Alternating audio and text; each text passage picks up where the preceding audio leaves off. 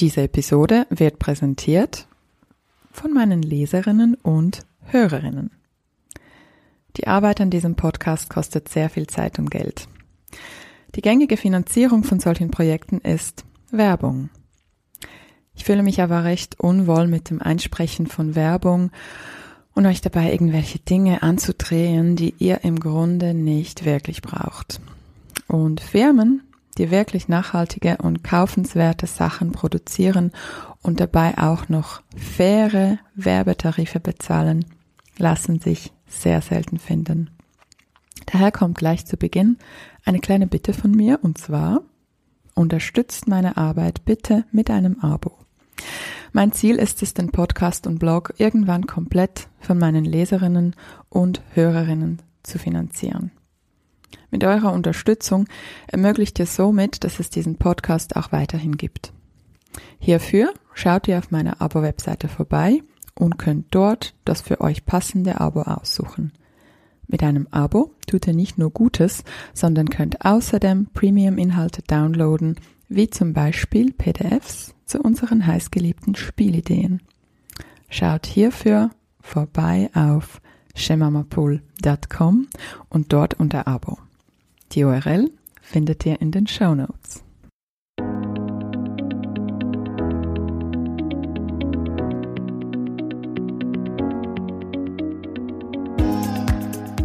Hallo und willkommen zum Go Hug Yourself Podcast. Ich bin Ellen Giro, lebe in Zürich und bin Mutter von zwei unfassbar tollen Kindern, die viel zu schnell groß werden. Ich bin außerdem Sozialwissenschaftlerin und Journalistin. In diesem Podcast stelle ich Fragen, höre zu und versuche gemeinsam mit euch herauszufinden, wie das geht, sich selbst zu umarmen. Ich möchte verstehen, wie das mit der berühmten Selbstfürsorge und erfüllte Muttersein in unserer Zeit wirklich funktioniert und wie wir mit Erziehung die Welt verändern können. Schön bist du heute dabei. Los geht's! Meine heutige Gästin ist Tina Reigel. Tina Reigel ist Sozial- und Sexualpädagogin und gewährt auf ihrem Instagram-Account Little Fellow einen frischen und positiven Blick auf Sex. Dabei klärt sie sowohl Kinder und Jugendliche auf, wie auch deren Eltern. In dieser Episode wollte ich von Tina Reigel wissen, ob Eltern mit Sexualerziehung das Patriarchat stürzen können und falls ja, wie genau. Wir sprachen auch über feministische Pornos und diese Vulva-Gruppenkurse, in denen die eigene Vulva mit dem Spiegel betrachtet wird. Wir sprachen auch über den Self-Talk und warum wir uns nicht kritisch vor dem Spiegel betrachten sollen. Zumindest nicht dann, wenn die Kinder uns dabei beobachten können. Dieses Gespräch fand im Rahmen meines Interviews für das Schweizer Magazin Wir Eltern statt. Wir haben zu Beginn auf Hochdeutsch gesprochen und haben in der Hälfte dann ins Schweizerdeutsche gewechselt. Alle, die mit dem Schweizerdeutsch nicht so vertraut sind, Ihr findet das, äh, das Transkript dieses Gespräches und auch das gekürzte Interview aus Wir Eltern auf dem Blog shemamapool.com. Und nun viel Spaß beim Hören. Hallo liebe Tina und herzlich willkommen. Schön, Hallo. dass du da bist. Danke, ich freue mich. ähm, wir werden heute über das Thema Patriarchat sprechen. Das ist mein Lieblingsthema und wie wir das Patriarchat mit Sexualerziehung stürzen können. Du hast ja mal auf Instagram eine Anleitung gemacht ähm, zum Vulva- und Klitoris-Kneten für mhm. Erstklässler. Mhm. Und ich würde sehr gerne, also ich war begeistert, ich würde aber sehr gerne wissen, wie diese Bastelidee so ankam. Ja, also das ist wirklich eine, eine gute Methode, wie, also du meinst, wie es angekommen ist bei den Followern oder im, im Unterricht? Ja, du kannst beides. Also allgemein, wie waren da die Rückmeldungen? Sind also, die Leute ready für sowas oder war das noch zu krass? Im, Im Schulunterricht eigentlich schon. Also dort ist wirklich so, da können auch Sexualpädagogen, Sexualpädagoginnen ähm, ihre passende Methode wählen für die Thematik. Und da äh, leiten wir das an, ähm, es ist eingebettet in das Thema, ähm, man spricht zuerst über den Körper, was wo ist, macht vielleicht eine Zeichnung und dann in einem weiteren Schritt kommt das Kneten, damit eben die Idee dahinter ist, damit das Kind sieht, fühlt, äh, ja, einen anderen Bezug hat zu einem Körperteil. Und für die Kinder ist das mega spannend. Also die schauen sich das an, die sehen die unterschiedlichen Formen, ähm, die schauen bei der Kollegin, wie es aussieht und können sich dann wirklich mehr vorstellen, ja, was sie da eigentlich noch für ein Körperteil haben. Mhm. Und äh, formen das jeweils sehr liebevoll auch. Mhm. Darf ich ganz kurz fragen, in welchen Klassen war das? Das war jetzt zum Beispiel in einer ersten Klasse, aber auch oft in vierter, fünften Klasse macht man mhm. das. Und du warst da dabei und hast das begleitet oder wo, woher weißt du das? Also wir haben das auch in der Ausbildung, wurde das äh, als eine mhm. Methode vorgestellt. Mhm. Auch für die Mittelstufe eben, äh, vierte, fünfte Klasse. Ich habe auch Kolleginnen, die das bereits gemacht haben im Unterricht oder auch mit so FIMO-Formen, man man das dann noch ähm, in einem Backofen brennen mhm. kann und dann so wie ein Schlüsselanhänger nutzen kann. Und ähm, sind das, sind das so, also gehört das zum Lehrplan 21? Weil bei meinen Kindern war das jetzt kein Thema in der ersten Klasse oder sind das so Pilotprojekte? Das ist einfach eingebettet im, im Thema. Also es gehört zu, zum Lehrplan 21, die Aufklärung zur Thematik sexuelle Gesundheit, aber wie genau, was man in welchem Klasse mhm. macht, das ist so thematisch entsprechend der Entwicklungsstufe der Kinder mhm. äh, angepasst. Und eben bei den kleineren ist es ähm, einfacher gestaltet und je älter die Kinder werden, die Jugendlichen, umso detailreicher ist es dann. Mit mhm. der Funktion, äh, mit der Selbststimulation und allem, dann wird es dann noch ausgefüllter. Mhm. Aber bei den Kleinen geht es in erster Linie wirklich darum zu sehen, ach so, ah, wow, ah, das habe ich an meinem Körper, so funktioniert es, so sieht es aus. Ähm, Urin kommt nicht am gleichen Ort raus wie, wie Kot. Also Details, die mega wichtig mhm. sind ähm, für die Körperwahrnehmung. Mhm. Spannend. Und wie kam die Bastelidee sonst an in, in der Instagram-Community? Unterschiedlich. Also es gab dort wirklich auch Reaktionen, äh, auch Anführungszeichen klassisch von ähm, Leuten, die gesagt haben, muss das wirklich sein? Also bitte, es gibt ja noch so viele andere, so leicht schockiert und auch im Sinn von, warum soll man Kinder bereits mit solchen Themen konfrontieren? Also, und das ist genau das Klassische, mit welcher Brille, wir nennen das immer so als Beispiel so die Erwachsenenbrille der Sexualität und die kindliche Brille der Sexualität.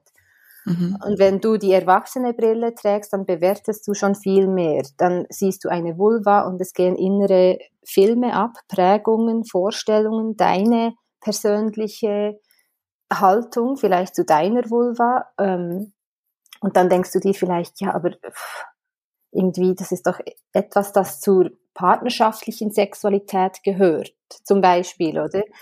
Und warum sollte man ein Kind damit konfrontieren? Warum soll ein Kind wissen, dass es eine Öffnung gibt, die etwas aufnehmen kann, da, da, mhm. ja, da, wo etwas in den Körper reingehen kann? Das ist doch, hat doch noch lange mhm. nichts, ähm, kann noch lange nichts damit anfangen. Das ist eben. Und was sagst du dann? Ja, dann sage ich erstmal, ich, ich verstehe, dass es hat, hat ja eine Haltung dahinter, oder? Warum das jemand findet, ui, das stößt mich jetzt. Und mhm. äh, es geht nicht darum zu überzeugen, sondern aufzuzeigen, wo kann deine Haltung herkommen und ähm, eben wirklich der Blick darauf richten, je mehr Kinder und je früher sie ihren Körper kennen und je mehr sie darüber wissen, umso besser können sie sich darin ähm, wohlfühlen und ihn schlussendlich auch schützen. Mhm. Also es ist wirklich indirekte Prävention. Ja. Und das ist dann oft der Weg, wo, wo erst im ersten Moment erst entsetzte Erwachsene merken, ach so, ah, okay. Mm. Ja. Sehr schön. Ich höre dich jetzt übrigens viel besser. Ich weiß nicht, ob du irgendwie näher ans Mikrofon gerutscht ah, sicher. Ja, weil Gut, jetzt ist gerade, es war okay, plötzlich so, zack. also so bleiben. Ich bleib so. genau. Ja, ich finde das schon sehr spannend. Also ich, ich habe die Idee gesehen und ich fand das total cool. Aber ich muss mhm. ganz ehrlich sagen, ähm, in, als ich in der ersten Klasse war, wäre das nie ein Thema gewesen, sowas zu machen. Und ich muss schon sagen, ich selber habe irgendwie auch vor zwei Jahren nicht gewusst, dass, dass die Klitoris noch so weit ist und diese, diese Füßchen hat oder mhm. es ist ja schon sehr neues Wissen auch für uns. Mm, ja, mega. Also bei uns in der Ausbildung waren auch einige, ähm, mhm. die gemerkt haben, wow, okay, das Wunder Klitoris, also krass, mhm. was da noch alles dazugehört, oder? Mhm. Und ähm, da muss man sich auch nicht schämen, weil so sind wir irgendwie aufgewachsen. Wie du sagst, in der ersten Klasse wäre das nie Thema gewesen. Ich muss auch sagen, das ist nicht Standard, das macht man nicht immer, das gehört nicht äh, zur ersten Klasse dazu. Ähm, mhm. In der Schweiz leider, Sexualpädagogik mhm. ist erst meist eben so ab der dritten, vierten Klasse, wo es mhm. regelmäßiger kommt. Ausnahmsweise kann es mal bei kleinen vorkommen. Aber ähm, ja, wir wissen, wir haben das einfach nicht anders gelernt und auch die Lehrbücher noch heute ähm, mhm. haben unvollständige Abbildungen. Mhm. Oder es steht eben die Erbsen große oder Erbsen kleine Klitoris mhm. und dann stellst du dir so ein Mini-Dings vor. Äh, ja, und Erbse ist jetzt auch nicht so prickelnd irgendwie. Mhm. Wie ist denn das so für, also ich, ich finde es noch schwierig, weil man möchte ja, man lernt ja all diese neuen Dinge, oder? Mhm. Und, und so die ganze, es ist ja ein Trend, Viva la Vulva und, und so weiter. Und ich finde es sehr bereichernd für mich, aber es ist dann wie so, man will das ja auch den Kindern gleich richtig beibringen. Also ich habe zwei Mädchen, bin mhm. dann noch mehr ähm, vielleicht unter Druck.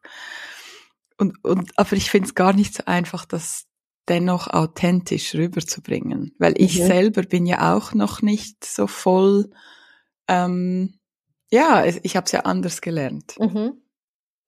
Genau, und das wäre zum Beispiel der erste Schritt. Ist ja auch mega toll, dass du das merkst bei dir, oder? Mhm. Dass du merkst, und oh, da gibt es irgendwie etwas, das nicht so deckungsgleich ist.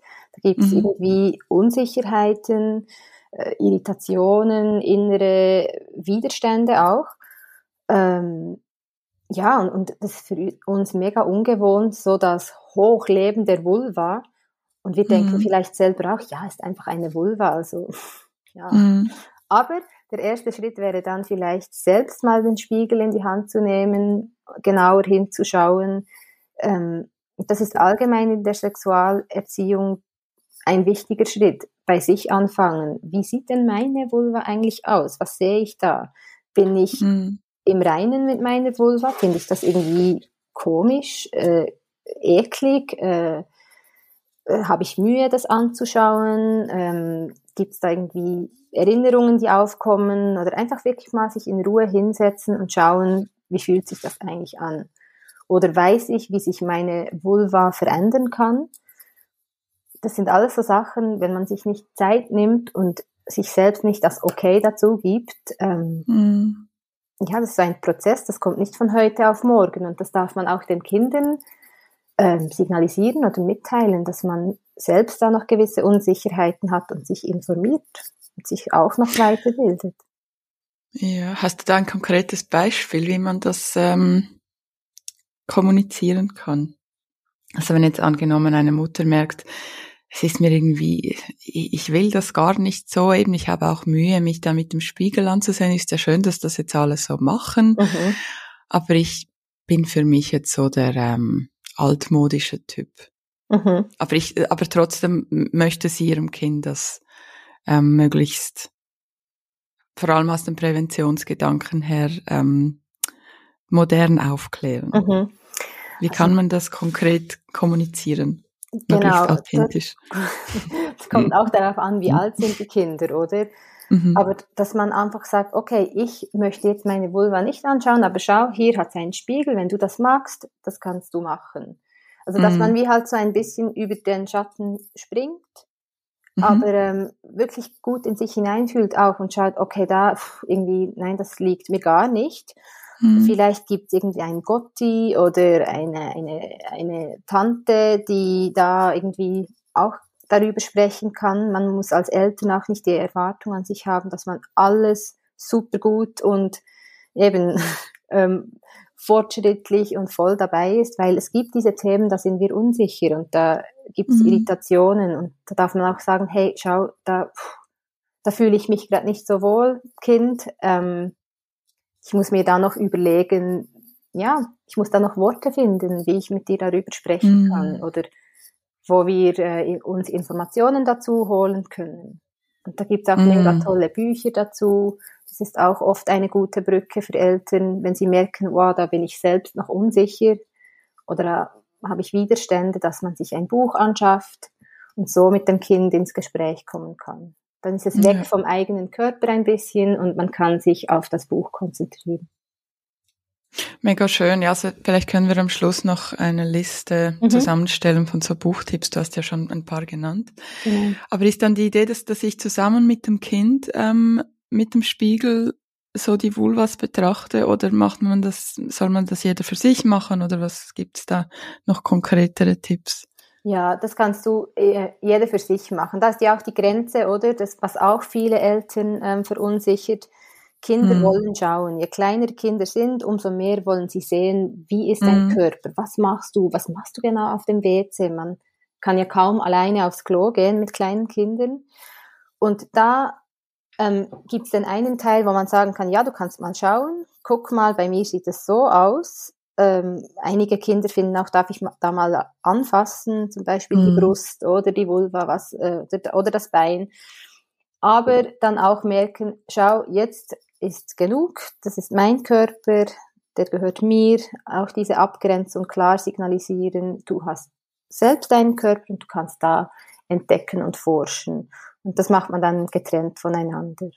Also, dass mhm. man dem Kind sagt, schau, hier hat es einen Spiegel auf dem Klo oder in deinem Zimmer hat es einen Spiegel, dann kann man auch an die Wand hängen oder so ein kleiner Handspiegel damit das Kind weiß, wo sind die Orte, wo ich mich ungestört ähm, entdecken und erkunden kann. Aber jetzt, also es, ja. Aber jetzt die Vulva eben so nebeneinander sitzen, das ist dann etwas für Erwachsene. Es gibt ja auch so Kurse, wo die Erwachsenen mm. dann das machen können, weil da gibt es wirklich ja Hemmungen auch und da muss man, das kann man für sich machen und ähm, wirklich dem Kind signalisieren, schau, in Bezug auf deinen Körper gibt es wirklich Orte, wo das stattfinden kann und Kinder und Erwachsene, da ist auch diese Grenze, dass man es nicht mischt. Mhm. Äh, in Bezug auf ähm, auch Übergriffe ist das sehr wichtig für Kinder zu lernen. Wäre es auch authentisch, dem Kind zu sagen, für mich, als ich noch Kind war, war das ganze Thema noch sehr beschämt und es ist eigentlich eine schöne Entwicklung, dass es heute nicht mehr so ist. Ähm, aber daher ist es für mich auch nicht immer einfach, ja. dich aufzuklären. Oder ist das too much information? Nein, das ist authentisch, das ist genau richtig. Dann kommen vielleicht auch Fragen, mm. wieso. Ja, mm. dann beginnt ja auch schon wieder die Selbstreflexion. Ja, warum war das eigentlich beschämt? Da kann mm. man sagen, du, ich weiß auch nicht, ich bin so aufgewachsen und jetzt finde ich das auch mega spannend und auch wichtig, dass es ähm, anders ist und da einfach im Miteinander sein, weil es kann ja auch sein, dass man dann überengagiert ist, weil man findet, ui, bei mir war das so schambehaftet, ich möchte unbedingt, dass mein Kind sich frei entwickeln kann und nicht so beschämt sein muss und dem Kind mhm. alles Mögliche anbietet. Das ist auch nicht die Idee, sondern es gibt Kinder, die wollen das sehr intensiv, die fordern das auch ein, ähm, wollen wissen, stellen Fragen und andere weniger. Also dass man da immer achtsam ist im, im Kontakt mit dem Kind.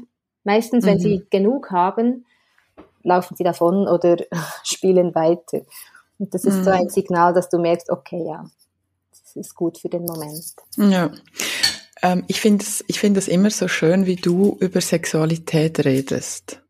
Aber du bist natürlich Sexualpädagogin und hast dich mit dem Thema befasst und, und, und ähm, auch akademisch und so weiter. Die wenigsten Eltern können das. Es ist ja auch noch in unserer Kultur oft so, also bei meiner Freundin zum Beispiel, sie hat gesagt, das ist immer so, so ein bisschen schambehaftet. Mhm. Das Sex, das ist ein Thema so, i, darüber spricht man mhm. nicht.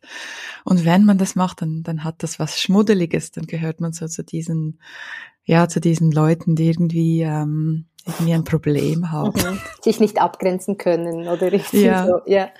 Genau. Kennst du das? Ja, ich muss dir ganz ehrlich sagen, also als ich in, meiner, in meinem vorherigen ähm, Arbeitsfeld als Sozialpädagogin hatte ich auch teilweise mit Sexualpädagogen oder Sexualpädagoginnen zu tun. Und mhm. da war ich echt auch so, dass ich dachte, äh, also wie wird man das? Was macht man da? Also auch in der Ausbildung, oder? Was, was erzählt man sich denn da? Es ist irgendwie mhm. voll schräg. Und das hat aber schon auch damit zu, zu tun, wo ist das abgespeichert in uns, oder? Was verstehen wir, wenn wir Sex hören? Verstehen die allermeisten Geschlechtsverkehr. Mhm. Oder einfach so gehen Bilder ab. Oder auch, ja, die Pornoindustrie hat hier auch ihr, ihr, ihren Beitrag geleistet, was man da innerlich sieht, oder? Dabei mhm. ist Sexualität noch so viel mehr.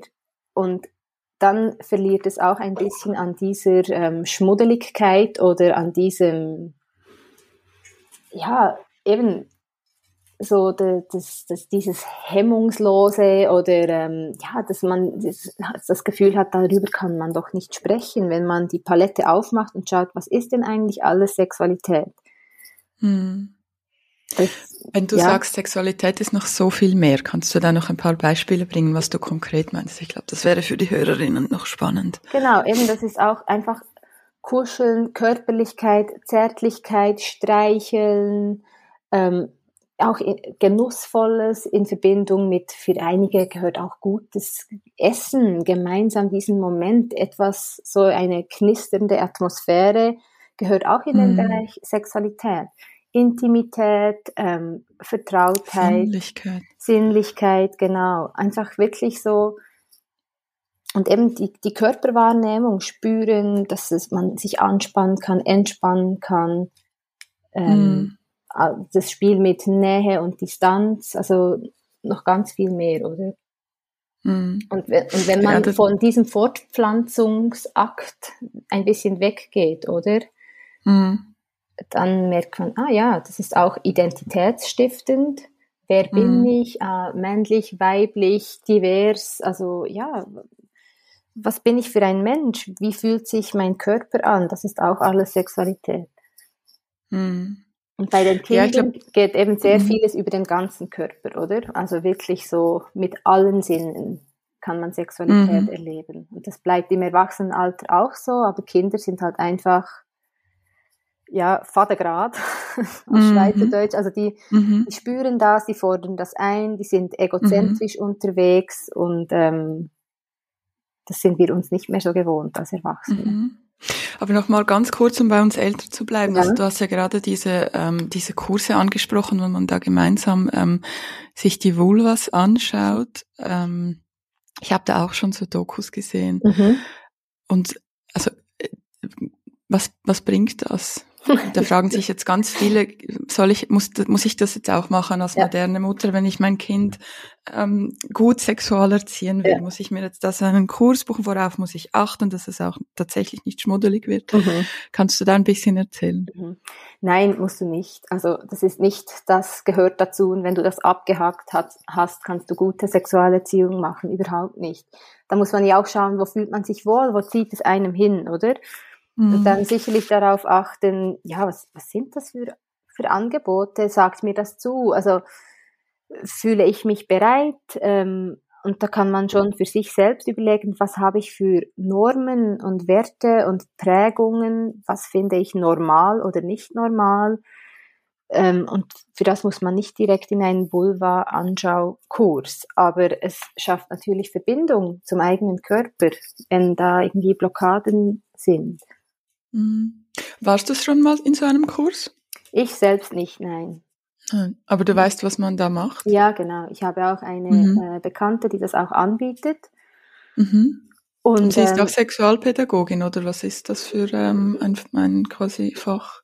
Mm, sie ist mehr in der Tantra, ähm, Tantra-Ausbildung, mhm. Tantra-Massage hat sie gemacht, genau. Mhm. Und dann ähm, Beratung, therapeutisches Setting. Also das ist dann oft, da würde ich auch darauf achten, oder? Das kann man ja so in einem therapeutischen Setting auch ähm, mhm. machen, wo dann vielleicht auch noch Gespräche dazugehören, aber es ist überhaupt kein Muss. Aber es mhm. bei vielen Frauen nach einer Geburt ähm, mhm. Gibt es so mm. Blockaden, oder? Im Genitalbereich, weil man Verletzungen Großes hat. Thema. Genau. Mm. Und dann wieder diese Hürde zu übertreten, damit man in eine genussvolle Sexualität wieder ähm, gelangen kann, sei es mm. Solo-Sex oder partnerschaftlich. Ja, da gibt es dann manchmal ähm, wirklich Schwierigkeiten, die man überwinden kann, wenn man sich bewusst damit auseinandersetzt. Oder da wäre das zum Beispiel eine Möglichkeit. Dann werden wir das auf jeden Fall verlinken, wenn du den Kurs empfehlen mhm. kannst. Und jetzt für die Hörerinnen aus Deutschland, wonach müssen sie googeln? Ja, da gibt wenn sie so einen Kurs buchen wollen oder sich informieren wollen. Da, da gibt es ganz verschiedene Begriffe. Also da würde ich wirklich einfach darauf achten, was hat die Person, die das anbietet, noch für einen Hintergrund, oder? Mhm. wo, wo ist das ähm, von der Örtlichkeit her? Da gibt es zum Beispiel Yoni-Massage, ähm, Yoni ist ja auch ein Begriff für Vulva. Mhm. Oder ähm, eben im Bereich Tantra-Massage, das hat auch seinen schmuddeligen Hauch. Mhm. Da habe ich mich aber auch belehren lassen, jetzt auch in der Ausbildung, weil da einige auch Erfahrung damit haben, dass es ähm, ja eben auch ein falscher Ruf hat eigentlich, dass es halt so über die ganz körperliche Massage geht und ein anderes Empfinden danach in Bezug auf den Körper. Mhm. Aber da ist wirklich so, ähm, es gibt auch Gruppenorgasmen äh, Orgasmen mhm. oder Yoga ähm, verknüpfte ähm, äh, Kursangebote, wo es um die mhm. Genitalität mhm. geht oder um das ganz körperliche Lustempfinden. Da kann ich dir jetzt nicht einen Begriff nennen, mhm. nach dem mhm. kannst du suchen. Ich würde einfach achtsam sein. Spannend. Ja. Wer bietet das an, oder? Und vielleicht mit einer Kollegin äh, hingehen oder einem Kollegen gibt auch ein bisschen Sicherheit, je nachdem. Mhm. Was ich an der ganzen ähm, ja, Bewegung, kann man ja schon fast, mhm. fast sagen, ähm, sehr, sehr sympathisch finde, ist, dass es auch sehr empowernd ist für Frauen. Also es geht ja wirklich um die, vielmehr um die weibliche Lust, eben um die Entdeckung der Vulva, der Klitoris. Mhm. Und ich auch in der Pornoindustrie gibt es ja diese mhm. Entwicklung, dass man ja. eigentlich weggeht von diesem äh, Fokus auf den Mann und dann Spritzen und irgendwie mhm. noch möglichst mhm. ins Gesicht der Frau, ja. also sehr erniedrigende ja. Praktiken. Da gibt es ja zum Beispiel die Erika Lust, die sich mhm. auf Pornos für Frauen spezialisiert hat, oder es gibt auch diesen das Berliner Startup, das unheimlich erfolgreich ist, äh, mhm. mit diesen mit diesen erotischen Hörbüchern. Fantasy ja, genau, heißen genau, die. Ja, genau. genau. genau. Gibt's da, ähm, weil das sind ja so, so Dinge, die, die auch Frauen oder auch Paaren sehr gut tun können, um die eigene Sexualität zu entdecken. Mhm. Ähm, oder Eltern. Mhm. Gibt's auch so Angebote oder, oder gibt's gute Pornos für Kinder oder für Jugendliche? Es gibt von, ja, es gibt so, also Porno für Kinder ist ja sowieso nicht erlaubt. Also unter 16, ja, ähm, ja das ist ja strafbar. Wir brauchen es einfach für Aufklärungsunterricht, äh, aber für die Oberstufe, also ab der mhm. Klasse, gibt ähm, so animierte, animierte Filme, weil das darf man mhm. ja sonst nicht ähm, zugänglich machen ähm, in, de, in der Schule. Und Sieht dann aber auf dem Pausenplatz immer ganz anders ja, aus, wenn eben, sie genau. sich die YouTube-Filmchen austauschen. Genau. genau. Und mhm. das ist ja auch immer so der ähm, Triggerpunkt, sage ich mal, für, für Eltern teilweise. Das schockiert ein bisschen über Pornos sprechen, oder? Boah, das ist mhm. ein riesen Tabuthema. Aber mhm. Fakt ist, dass wirklich zum Teil Zwölfjährige schon äh, solche Dinge geschickt bekommen, sich anschauen, solche Filmchen. Das geht ja ganz schnell eben auf dem Pausenplatz, wie du sagst. Und auch mhm. da lieber wir klären auf, als dass mhm. sie dann in etwas hineinlaufen und ja, das ist so irritierend, oder, wenn man die Bilder sieht, ähm, weil etwas im Körper abgeht, die sind ja ausgerichtet darauf, dass, dass diese Erregung gleich stattfindet im Körper.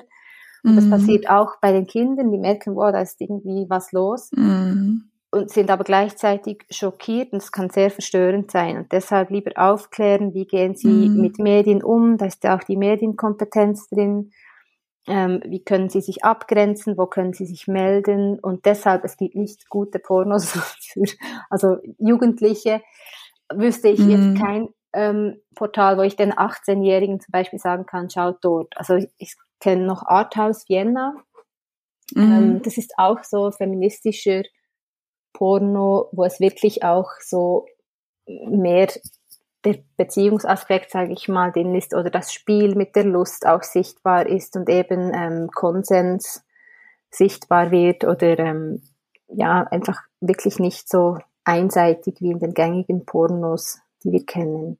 Mhm. Ja, weil es ist ja oftmals auch so ein furchtbares Frauenbild, das in diesen YouTube-Videos oder in diesen, in diesen Pausenplatz-Pornos ja. propagiert wird, oder? Absolut. Und da, da ist die Frage, wie, wie kann man als ja. Eltern dagegen steuern? Genau, und auch, ähm, du hast, Entschuldigung, mhm. Du hast mal so schön gesagt, die heutigen Jungs können ja nichts fürs Patriarchat. Vielleicht ja. kannst du da nach, nachher noch. Genau, ja, ja, das ist schon so. Also ich beispielsweise bin äh, Mutter von zwei Jungs. Mhm. Aber äh, nicht nur wegen dem, sondern auch eben wegen der ganzen, wegen dem Ausbildungshintergrund, denke ich manchmal, jetzt ist so, dass die Bewegung der Vulva, die mega wichtig ist, kein, wirklich keine Kritik an dem, das ist sehr äh, bestärkend und unbedingt mhm. wichtig. Aber man spricht oft von den Tätern, welche hauptsächlich Männer sind, was auch so ist. Aber ähm, die Jungs, die jetzt hier sind, die dürfen doch eigentlich gleichwertig aufwachsen.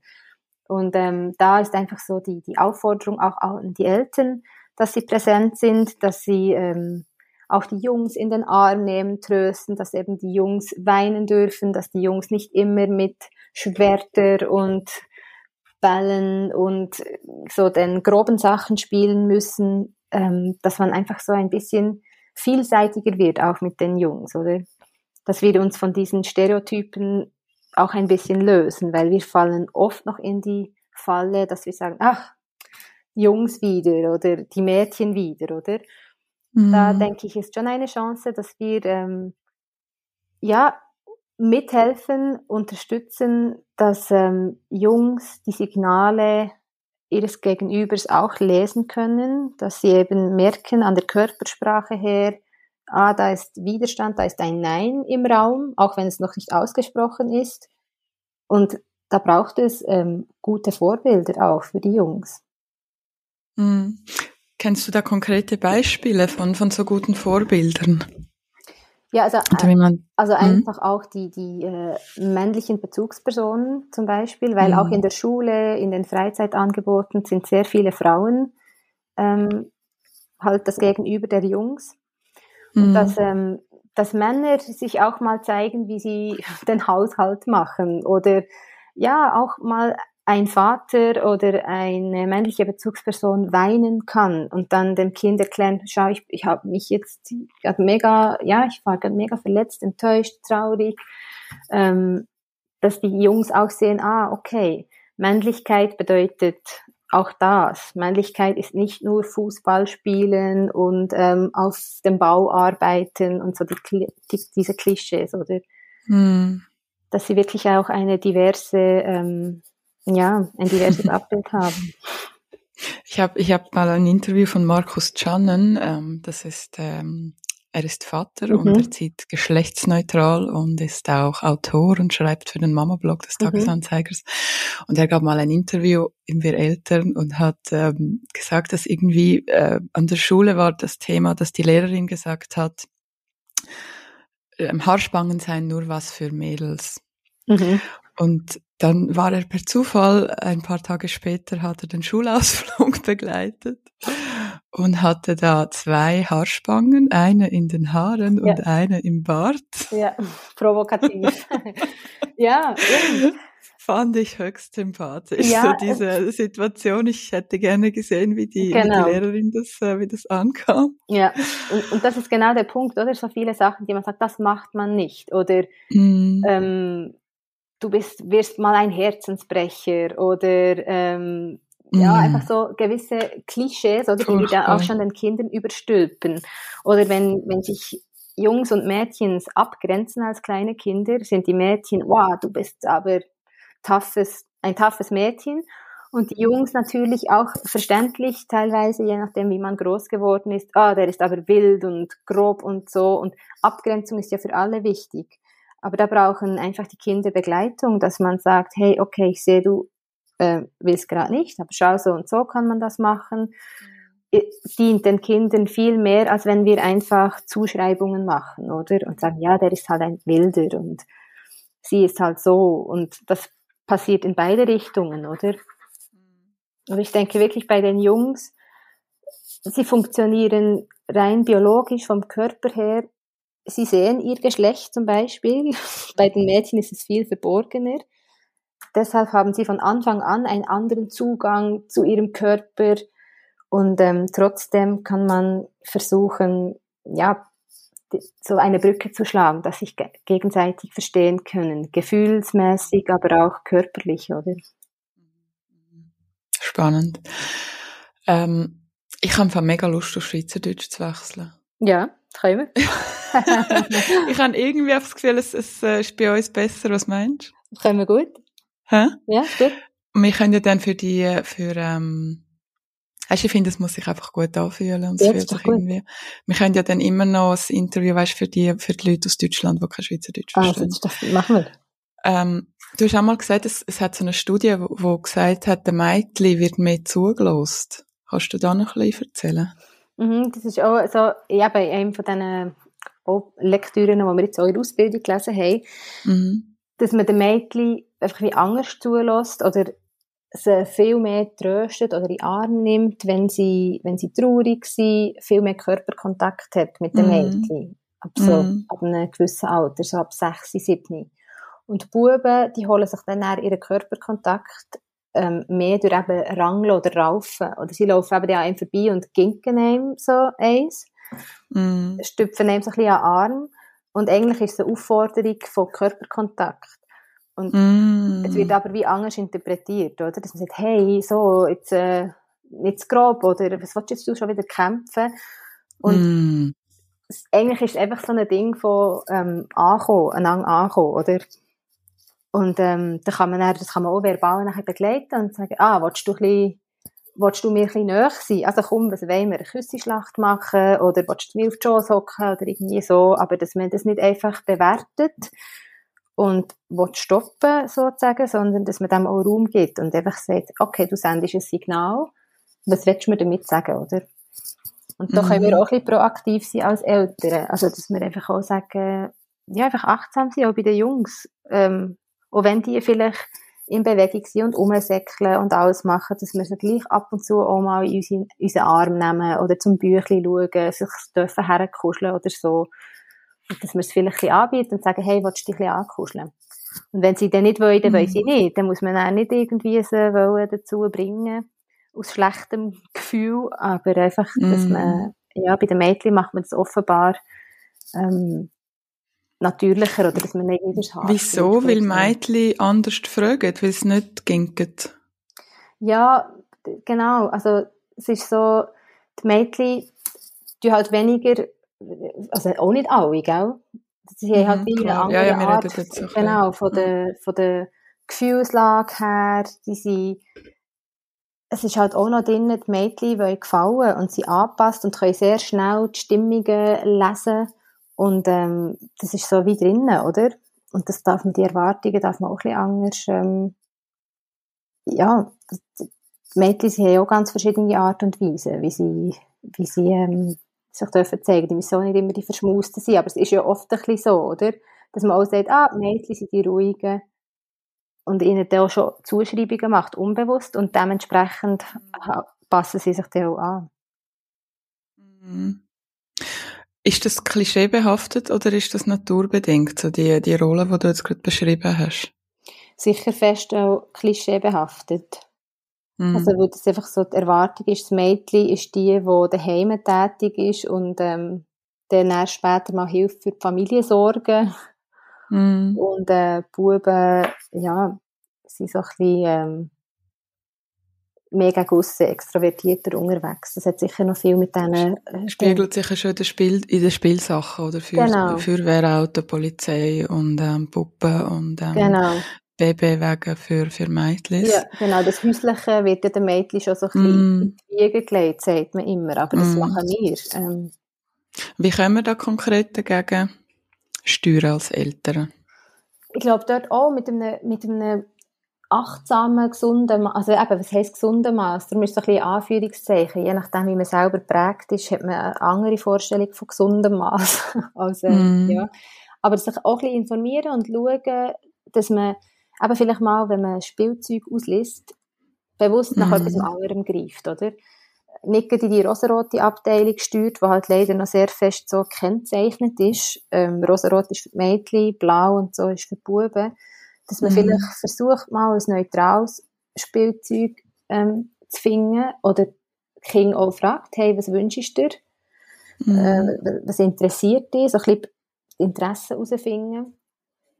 Und ähm, es gibt dann auch immer wieder Kinder, die sehr klischeehaft ähm, das verlangen, Glitzer und Pink, und man eigentlich als Eltern gerne möchte Gegensteuer geben, aber wie merkt, mm. hey, irgendwie hat mein Kind eine Glitzerphase.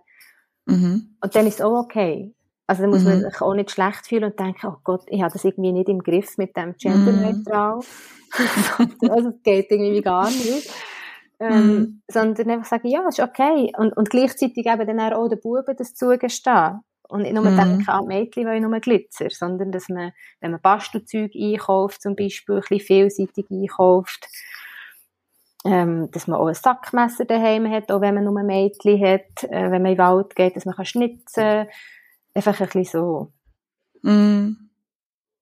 Ja, ich glaube, es ist, es ist ein spannendes Beispiel, das du gebracht hast. Ich habe auch mal mit einer Mutter geredet, ähm, was sich so fast schon empört hat, dass ihre Tochter ähm, so auf Prinzessinnen steht und sie selber sagt ja nicht so. Und ich habe mhm. da auch wie so recht viel Druck verspürt, dass man mhm. das ja, man will ja genderneutral erziehen, aber es ist eben nicht so einfach. Und mhm. dass man dann fast schon ein bisschen die Haltung hat, hey, mit meinem Kind stimmt etwas genau. nicht. Das soll es ja auch nicht sein. Also das ist auch die ganze Ding. das ist ja ganz schlimm, oder? Ja, und auch von der ganzen Sexualerziehung. Also es ist, sollte auf keinen Fall so sein, dass man an Normen rütteln will. Jede Familie hat ihre, ihre, ihr Normen- und Wertesystem, oder? Und mhm. man will das mhm. nicht, nicht stürzen in dem Sinn, aber halt einfach neue Impulse geben. Sagen, hey, wie gehst du mhm. mit dem um, wenn dein Kind jetzt eben plötzlich ein Röckchen nur noch anlegen mhm. Von welcher Seite kannst du das anschauen, oder? Mhm. Ähm, was hat es mit dir zu tun? Was hat es mit dem Kind zu tun? Ähm, was, was hast du für Sorgen, was die anderen denken? Also das spielt ja ganz viel mm. mit, oder? Dass man das ein bisschen vielschichtiger lernt, lernt anschauen und durch das ein bisschen entspannen und einfach das Kind in seiner Eigenheit auch darf ein bisschen entwickeln. Mhm. Und das ist halt so der Spagat, oder? Wo wir halt ganz viel Angebot schaffen für Kinder. Mhm. Und das kann sehr prägt sein und vorgegeben sein, das Angebot, das wir schaffen, oder es kann mhm. offener sein. Und es wäre eigentlich wie unsere Aufgabe, das ein bisschen offener zu gestalten. Dass sich das Kind ein bisschen mehr mhm. kann nehmen kann, was es, was es braucht, als das, was wir meinen, dass es es braucht. Hast du das konkretes Beispiel, wie man das offen, offen kann, oder irgendeine Anekdote aus, aus, jetzt aus der Praxis? Wie man das ein bisschen offener kann Wie Eltern das können, ja. Zum Beispiel ja, weil ich glaube, weißt du, für wir Eltern wäre es wäre das genau, spannend, ja, genau, auch wenn man konkrete... Kleider einkaufen, zum Beispiel schon nur. Ähm, mm. Ja, wenn man sich wie nicht sicher ist, was das Kind gerne hat, dass man etwas Neutraleres wählt, dass man nicht ähm, typisch eben die Einhörnchen für die Mädchen wählt, und äh, den Bär für einen Bub oder so. Ähm, oder wenn man Spielzeug kauft, dass man, eben, sei es jetzt aus Holz mal, dass es halt nicht schon äh, so eine Farbe hat, ähm, irgendwie, dass es einfach nicht schon so vorgegeben ist, für wer spielt mit diesen Spielsachen. Oder dass auch mhm. Buben daheim dürfen ein Babybettchen haben, dass man eben ein bisschen wegkommt von dem, ja, Bäbeln, tun doch Mädchen sondern dass man das mhm. als Angebot macht. Und wenn man dann merkt, ähm, das Baby-Wägeli und das Baby-Bettli ist mega lang unberührt, dass man es kann in Kauer tun oder halt jemandem weitervererben oder so. Mm. kann man vielleicht auch so ein bisschen nachhaltiger Spielzeug sich ja. sorgen. Weißt du, dass man auch nicht ja. etwas kauft, wo man dann merkt, wow, mein Kind spielt ja gar nicht damit, sondern Oma sagt, hey, ihr habt doch zwei Mädchen, ich habe zwei Jungs, darf ich mal mm. das und das ein bisschen auslehnen? Mm. Äh, und dann steht es ein bisschen um und dann sieht man ja dann, dass, ob Kinder spielen oder nicht. Aber für Kinder ist es vor allem wichtig, zu sehen, hey, meine Eltern sind okay, ähm, wenn ich auch mit, eben, mit also ist, meinen Eltern ist es egal, mit was sie spielen. Eigentlich geht es ja um das. Mhm. das Ich habe äh, letztens so eine spannende ähm, Diskussion mit meiner Tochter gehabt. Sie hat, ähm, sie fängt jetzt an lesen und interessiert sich so für die Lese, Leselöwen. Mhm. Das ist so eine Kinderbuchreihe, wo mhm. gerade so erste, zweite, dritte Klasse. Genau. Und dann hat sie, haben wir so ein bisschen geschaut, sie würde sich ein Buch wünschen auf die Weihnachten, dann haben wir so ein bisschen Themen geschaut. Und dort ist es leider sehr, also es hat zum Teil Bücher, die so ein bisschen neutral sind, ähm, aber die Mehrheit, es ist einfach auch ökonomisches Denken, ja. die, die, richtet sich so auf Fußballthemen genau. und, und Einhornthemen, weil das einfach konsumiert wird. Ähm, und dann hat sie einfach gefunden, oh nein, das ist doch so Bubenzeug. Mhm. Und das hat mich natürlich mega triggert, mhm. weil ich ja wie probiere, so mit meiner Arbeit und, und ja, mit allem eigentlich dagegen zu kämpfen. Und dann habe ich ihr zuerst, habe ich wie so ein bisschen das typische ältere Mood. Ich habe sehr probiert, so ein bisschen zu manipulieren und habe so ein bisschen, also unbewusst, mhm. sage einfach, komm, das ist doch noch spannend und das, ne, probieren wir. Und sie hat sich voll dagegen gewehrt. Also mhm. Sie spürt natürlich, ja, ja. die Mami probiert mich da etwas reinzupressen und kommt nicht raus, warum. Und dann bin ich, ein paar Tage später, bin ich irgendwie in einem Bücherladen gewesen und dann habe ich mich gefragt, ja, warum eigentlich? Oder warum tue ich so? Mhm. Und dann habe ich ihr das gesagt. Ich habe, ich habe ihr dann gesagt, hey, look, es ist, ich bin zu einer Zeit aufgewachsen, wo es Mädchensachen und Bubensachen gegeben hat. Wir haben zusammen das Buch über Marie Curie gelesen. Sie hat damals nicht dürfen studieren in Polen und ist darum nach Paris und ist eine von der ersten Medizinerinnen gewesen mhm. und die mhm. erste Frau, die den Nobelpreis gewonnen hat. Wir haben ja die Geschichte zusammen gelesen. Und es ist zu meiner Zeit noch viel krasser gewesen als bei dir. Und darum bin ich so allergisch auf das Mädchen-Bubenzeug, weil das ist eigentlich, das wird nur von den, weißt, von diesen Firmen gemacht, mhm. damit einfach Geld verdienen. Dann habe ich ihr das so ein bisschen erzählt und ich meine, sie kennt ja die Themen von mir, sie weiss ja, dass mhm. mich das interessiert mhm. und wir haben auch viel von diesen, von diesen Büchern, weißt, äh, wie heissen die Little Friends, weißt, eben die Reihe, wo eben genau. Marie Curie. Mhm. Und dann habe ich wie gemerkt, das ist, das ist für sie ganz anders gewesen.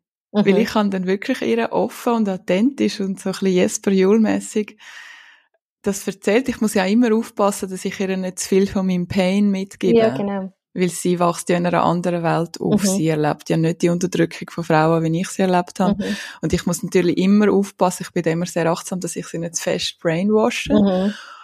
Aber ich habe ihr einfach gesagt, mir ist es so ein wichtiges Anliegen, dass einfach Mädchen und Frauen und Männer und Buben, dass es einfach, ja, es Farben sind für alle da und auch mhm. Themen, ich will nicht, dass es ist. Und ich merke, dass es bei dir sich jetzt halt einfach so entwickelt, weil du das von der Schule her mitbekommst und darum regt es mich so auf. Aber mm. du mm. kannst im Fall für dich das lesen, was dich interessiert. Genau. Du musst jetzt wirklich nicht zu fest auf mich schauen, aber einfach, dass du vielleicht verstehst, warum mich das...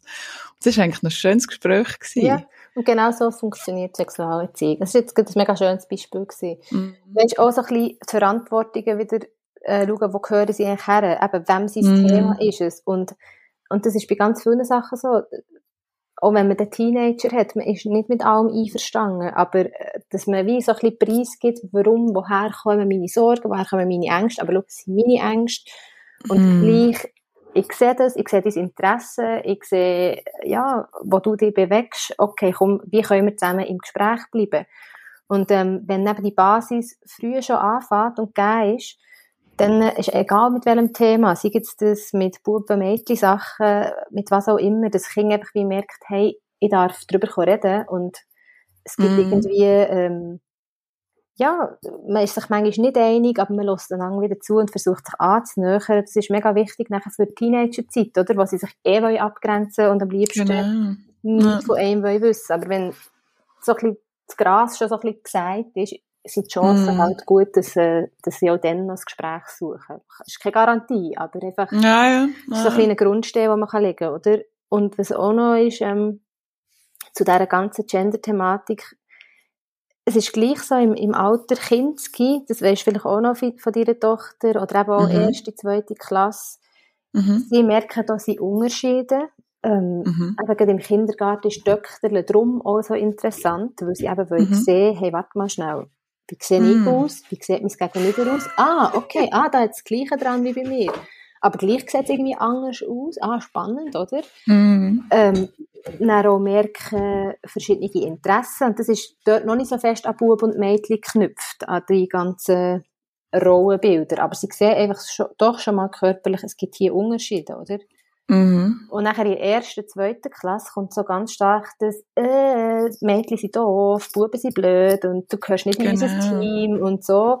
Das ist mhm. für jetzt unsere ältere Generation, wir, die finden, hey, eben nicht diskriminieren und wir, ja, einfach eben, Liebe ist für alle da, so die Schlagwörter, die wir mhm. auch haben, oder, die wir leben wollen, die wir weitergeben ist aber auch natürlicherweise irgendwo bei den Kindern drin, weil es ist auch sehr identitätsstiftend. Du musst wie schauen, wer bin ich, wo gehöre ich dazu.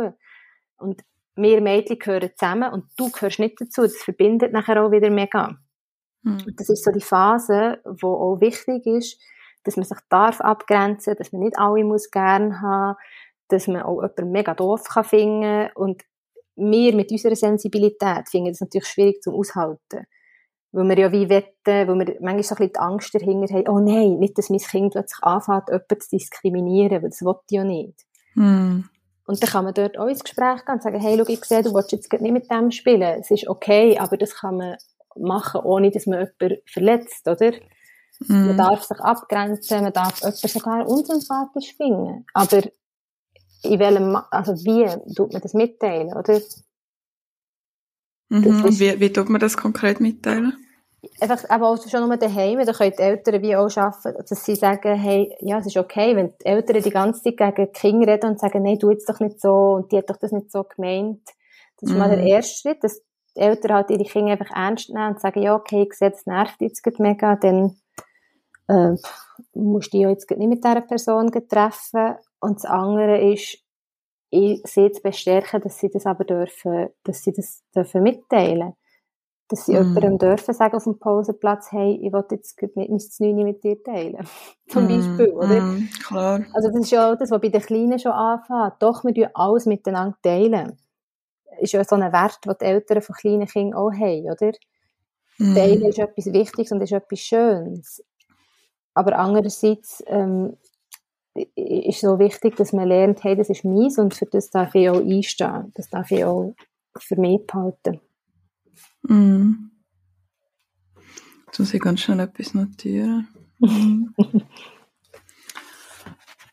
Du bist vorher, hast du gesagt, ähm, die, die ähm, Dökterle-Phase, das ist ja im Kinski ein Thema, aber auch schon in der Kita. Mhm.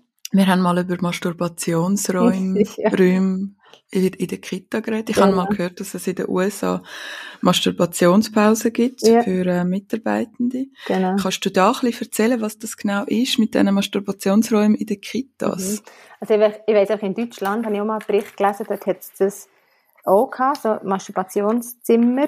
Und das ist mhm. natürlich extrem aufgestoßen den Leuten und hat es diskutiert gegeben, weil das schon nur rein der Begriff Masturbation Mhm. Äh, da wären wir auch wieder bei der Erwachsenenbrille das machen doch Kinder nicht, oder? Mm. Also das ist schon mal der erste Punkt, das zu wissen, dass Kinder auch masturbieren. Selbststimulation klingt manchmal ein bisschen verträglicher, mhm. weil es eben nicht so, oder, oder ja, weißt, einfach so ein sich schöne Gefühle machen Mit oder sich berühren. Ja. Genau, es klingt nicht so ähm, schmuddelig, wie du vorher gesagt hast, oder? Mhm. Masturbation klingt so getrieben für einige Leute, ähm, so, das gehst jetzt ganz bewusst Befriedigung holen und es hat mit Sexualität auch in dem Sinn zu tun. Mhm. Aber für Kinder ähm, ist es einfach, sie berühren sich und merken, sie können schö schöne Gefühle auslösen. Und darum jetzt wegen dem Raum, ähm, mhm. das äh, ist in der Schweiz, glaube ich, nicht so verbreitet. Und das wäre einfach die Idee, dass man weiß, dass man achtsam ist, dass man das Wissen hat, ähm, ah, Kinder, die stimulieren sich selber. Mhm. Die sind ab Geburt in Lage dazu und ähm, die einen machen das mehr, die anderen machen das weniger oder gar nicht.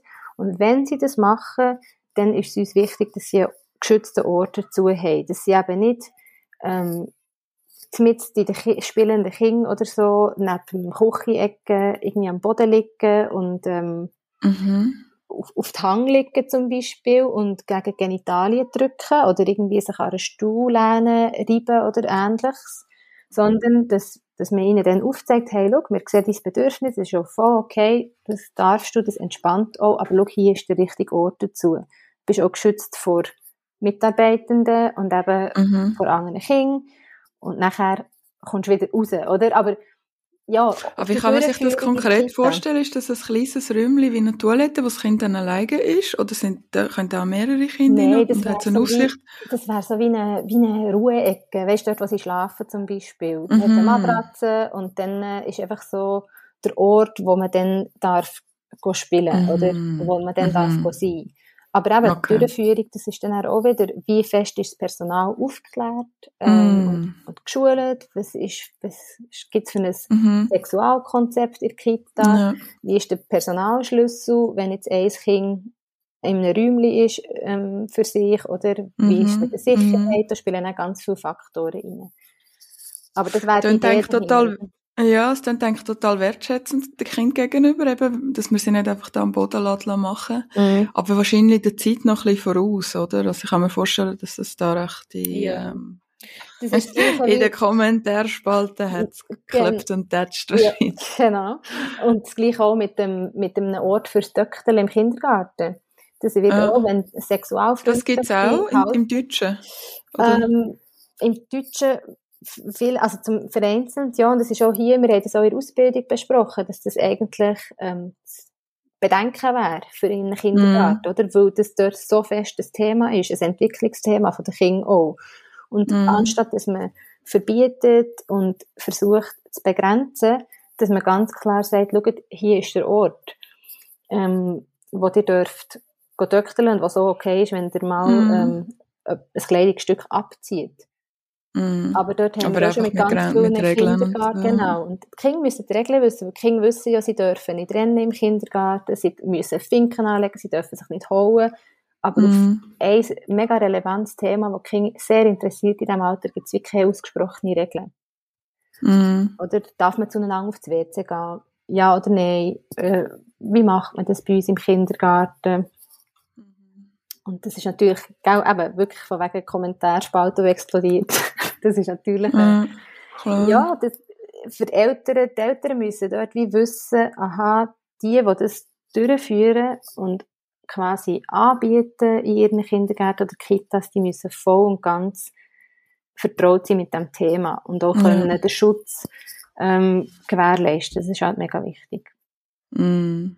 Und ja, Also, was ist deine Haltung? Bist du pro Masturbationsräume in der Kita und einfach bei entsprechender Aufklärung von der, vom Personal? ich würde ja, ich würde es nicht ich würde es nicht so nennen, ich würde auch nicht einen Raum dafür gestalten, aber einfach, dass, ähm, dass es eine Ecke hat, wenigstens, so wie eine Büchli-Ecke oder so, wo wirklich so ein bisschen, kann auch ein bisschen ein Vorhängchen dazu haben, ich würde nicht ein separates Zimmer, aber einfach so Ja. ein Ort, wo nicht jeder Blick her kann gehen, ähm, Mhm. wo, wo man sieht, oh, jetzt ist das Kind ein bisschen angespannt und Mhm. versucht sich selber zu beruhigen, was ja damit verbunden ist, ganz fest, ähm, dann darf das da hinter die Ecke und ich bin da einfach ein bisschen präsent und Mhm.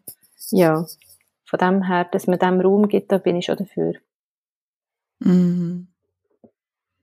Vor allem, wenn jetzt Kinder, weisst, es gibt ja Kinder, die mehr in der Kita sind und Teil weniger. Und wenn ein Mhm. Kind einen grossen Teil in der Kita verbringt, Mhm. braucht, es braucht halt irgendwo einfach Raum. Bei den grösseren Kindern kann man dann auch irgendwann sagen, schau, das ist etwas, was du daheim kannst machen Mhm. Aber jetzt bei genau. ganz kleinen Kindern ist ja das schwierig. Und das ist vor allem auch der Hintergrundgedanke. Mhm. Oder die, die, die halt das nicht einfach daheim machen Ja, ja, ich glaube auch schon die, die Awareness, oder? Dass man das Kind eben nicht einfach machen, irgendwie auf dem Rössli auf dem Spielplatz und, und noch im besten Fall ähm, sich darüber lustig macht. Genau. Sondern dass man einfach auch eben wertschätzend und respektvoll ähm, nicht einfach auch verbietet, sondern wieder umgeht. Das ist eigentlich noch so, ja, ist gar nicht so einfach. Mhm. Ähm, es, du hast, glaube ich, mal erzählt, dass es so Fluchecken gibt in der Schule. Gerade so die, die Fallausphase, also wenn Kinder so ähm, fuck you und, und, und so die Wörter sagen und das unheimlich spannend finden, wie die Eltern oder die Erwachsenen, die Lehrpersonen dann damit umgehen. Mhm. Kannst du da etwas da- dazu erzählen, von dem Fluchecken? Fluchecken. Also, oder Oder weißt- ist das nicht- Nein, bin ich nicht sicher. Ich weiss einfach, der Privat zum Beispiel, wie man es machen kann, dass man zum Beispiel ins WC aber, dass man mal wie sagt, hey, weißt du, jetzt geht mal ins WC und sagt das dort alles raus, was ihr wisst. Aber Fluchecke Aha. in der Schule, der Fluchecke in der Mhm. Schule, den kenne ich nicht. Aber das wäre, Okay. ja, müssen wir ausprobieren. Aber wie sollen die Lehrpersonen ähm, damit umgehen, wenn jetzt Kinder äh, fuck you sagen? Dort kommt es also mega darauf wie alt ja. das Kind. Erste Klasse. Erste Klasse, genau. Und nachher schauen, wie ist die allgemeine Dynamik in der Klasse. Mhm. Was, was, was steckt dahinter? Also was wird mir das Kind eigentlich wirklich sagen, oder? Es ist ja mhm. äh, Provokation. Aber nicht, und dort ja schon wieder Buben und Mädchen, dort unterscheidet sich manchmal schon ein bisschen, dass manchmal Buben mit so provokativen Wörtern, anstatt eben der Schlag auf die Schulter, wenn sie Kontakt wollen, das, was ich vorher mhm. gesagt habe, ist nachher, wenn sie grösser sind, manchmal ein bisschen Wörter, oder? Dass sie einfach wie etwas sagen, so ein bisschen, wo Reibung erzeugt, und nachher, ähm, wäre es aber eigentlich eine Kontaktaufforderung. Und schon nur, wenn man dort weiss, ah, okay, warte jetzt mal schnell, du wolltest mir etwas sagen, der Weg ist jetzt vielleicht noch nicht so optimal, aber komm, wir schauen es mal an, wir gehen mal auf Augenhöhe und, äh, ja, wie, wie wollen wir hier miteinander reden? Das ist zum Beispiel auch eine Variante, dass man nicht einfach verbietet und sagt, hey, fuck you, sagt man hier nicht. Ja äh, es gibt Strafpunkt und so und so und so, weil so ist wie das Problem nicht gelöst, oder? Ja, man versteht immer noch nicht, um was es am Kind genau, eigentlich es ja geht. Oder? Es steckt ja irgendein Bedürfnis, irgendeine Absicht mm. hinter dem Verhalten und Provokation ist einfach so ein Überbegriff. Das, mm. Dem ist ja wie noch nicht gelöst, oder? Und dass man nachher, ja, das ist auch das Angebot, um zu sagen, hey, ja, welche Wörter lösen eigentlich was aus in einem Gegenüber?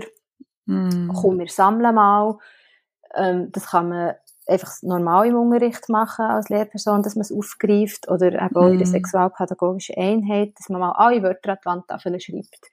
Mhm. Was gibt's so? Was hört ihr so? Was kommt euch zu Ohren auf dem Pausenplatz oder so? Und dann darf man das mal aussprechen. Mhm. Und dann wird es ein bisschen lockerer, vielleicht sogar ein bisschen lustig, oder? Dann sieht man das mal vor sich. Und dann kann man sagen, okay, jetzt fangen wir an durchstreichen. Was kommt vielleicht in der Schule, ähm, ein bisschen weniger Platz, ähm, was ist eine Sprache, die man auf dem daheim kann sagen oder einfach so ein bisschen zuordnen, oder, dass man wieder darüber redet. Und dann äh, kriegen sie ja clever und ähm, interessiert, wenn man nachher, wenn sie dann merken, hey, da ist jemand, der nicht nur abblockt und Regeln aufstellt, sondern jemand, der mit uns in den Austausch geht, kann das mm. mega spannende Gespräche auch geben. Mm. Und das geht aber schlussendlich gar nicht mehr ums Fuck you, mm. sondern eben, ja, dass man, ja, es ist habe einmal der, der berühmte Spruch, wo, wenn dein Kind sagt, spiel mit mir, oder, oder lies mir ein Buch, ist es eigentlich nichts anderes, als zu sagen, hey, ich habe einen, einen schwierigen Tag gehabt, mhm. nimm dir Zeit für mich, oder? Genau. Ähm, es ist ja bei uns auch so, bei den Erwachsenen, also so ein berühmtes Beispiel, irgendwie ein Paar, wo sich über, über die unaufgeräumte Wohnung streiten. Mhm. Die Frage ist ja, um was geht es wirklich? Genau. Es geht ja nicht um, um jetzt die Zahnpasta, die mhm. vertrocknet, sondern um etwas, was genau. sonst in der Beziehung nicht Ich fühle mich nicht so gesehen von dir, ich möchte mhm. mehr Zeit mit dir verbringen, oder irgendwie, genau. Mhm. Das ist bei Kindern genau gleich, das oder? Das ist bei Kindern auch so. Und eben, mhm. das ist natürlich je nachdem, in welchem System das sie drinnen sind. Und ja, ein Schulunterricht, logisch, der muss funktionieren. Und dann kommen auch die ganz vielen verschiedenen Ansprüche von, hier wird niemand diskriminiert, ähm, eben, es hat ja mittlerweile auch, wir haben ja ein mega Bewusstsein dafür, eigentlich. Was möchten wir hier? Äh, wir möchten genderneutral sein und alles Mögliche. Und dann haben wir Kinder vor uns, die pubertierend sind, die Reibung suchen, die auf der Suche sind, wer bin ich eigentlich, wer bist du, die sich von den Erwachsenen abgrenzen und alles, die Annäherungsversuche starten gegenüber, mm. die mega wollen wissen, bin ich normal oder nicht und was ist denn normal, oder? Und mhm. da brauchen sie halt mega Unterstützung von uns. Und es hilft viel mehr, wenn man versucht zu verstehen, was gemeint ist, als wenn man einfach ähm, Regeln, Regeln aufstellt. Oder? So Wie kann man das Eltern, wenn man so ein Kind hat, das jetzt wirklich so die ganze Zeit Fuck you sagt? Und ähm, wie kann man als Eltern das, das Kind besser verstehen? Oder jetzt gerade bei Buben, wenn es jetzt wirklich so darum geht, man will Gefühl und, und äh, mhm. Also, je nachdem cool. kann man auch schon in der Familie mhm. anfangen und schauen, hey, wie sind wir im Moment unterwegs? Wenn mhm. das immer wieder kommt, ist unser Tempo vom Alltag vielleicht ein bisschen hoch. Mhm. Weißt du, wie viel Platz hat Chaos oder ähm, wie viel unorganisierte Zeit gibt es in unserem Alltag eigentlich? Ähm, wer kann alles daheim mitbestimmen? Ähm, wer entscheidet, was eingekauft wird. Einfach so wie, was, was sind so die Regeln von unserem Zusammenleben, oder? Hat das, mhm. hat das Kind vielleicht, ähm, hat es genug Platz? Ähm, braucht es mhm. mehr Führung, klare? Braucht es mehr Orientierung, braucht es mehr Mitsprache, würde sich vielleicht irgendwie so eine Familiensitzung mal lohnen, dass man herhockt und sagt, hey, komm, jetzt sammeln wir mal Themen, wie wollen wir hier zusammenleben? Und dann gibt es auch manchmal Kinder, wo es aus diversen Gründen, ja, schwierig ist, oder? Wo die Eltern wirklich an Anschlag kommen, wo sie sich auch dürften therapeutische Unterstützung mm. holen. Also, mm. da kann man auch nicht die Erwartung an die Eltern so mega aufschrauben, ja. dass, hey, wenn du genug Zeit dir nimmst für dein Kind, dann läuft das im Fall mega easy in Spur. Mm. Das ist ja auch so eine falsche ja. Erwartung. Es macht ja mega Druck, oder? Dann sagt, hey, aber ich bin doch hier und ich höre doch und, ah, mm ich probiere auch. Das ist ja noch viel schlimmer fürs Kind dann, genau, oder? Und trotzdem, es noch mehr Druck ist. Genau, und, und irgendwie manchmal braucht man halt einfach einen Anstoß von außen. Das ist schon voll okay, wenn man sich den geht holen. Das sind einfach so Ideen, die ich jetzt aufgezählt habe, wo dass man mal ein bisschen ah, könnte, cool. oder? Und dann am Kind auch bei gewissen Wörtern oder Sachen ganz klar sagen, hey, das akzeptiere ich im Fall nicht, das ist verletzend. Mm. Das ist einfach ein Wort, wo, ja, look, es gibt noch ganz viele andere Wörter, wenn du hässlich bist, du kannst das ausdrücken, du kannst das mitteilen, vielleicht so und so und so. Mm. Oder lass uns zusammen Ideen suchen, aber das akzeptiere ich nicht. Mm. So die Formen vom Zusammenleben, es gibt halt wirklich Wörter, ja, wo wir ja kennen, wo, wo einfach nicht okay sind. Mm. Vielleicht gleich noch ganz kurz, ähm, weißt du, zum, zum bei dem Thema auf Gefühl statt mhm. Funktion bei Buben. Du hast mal gesagt, Jungs krank bei Liebeskummer. Ist das, ist das etwas, wo du würdest dafür plädieren Dass man sich vom Schulunterricht darf abmelden wenn ja. Liebeskummer hat? Ja, unbedingt.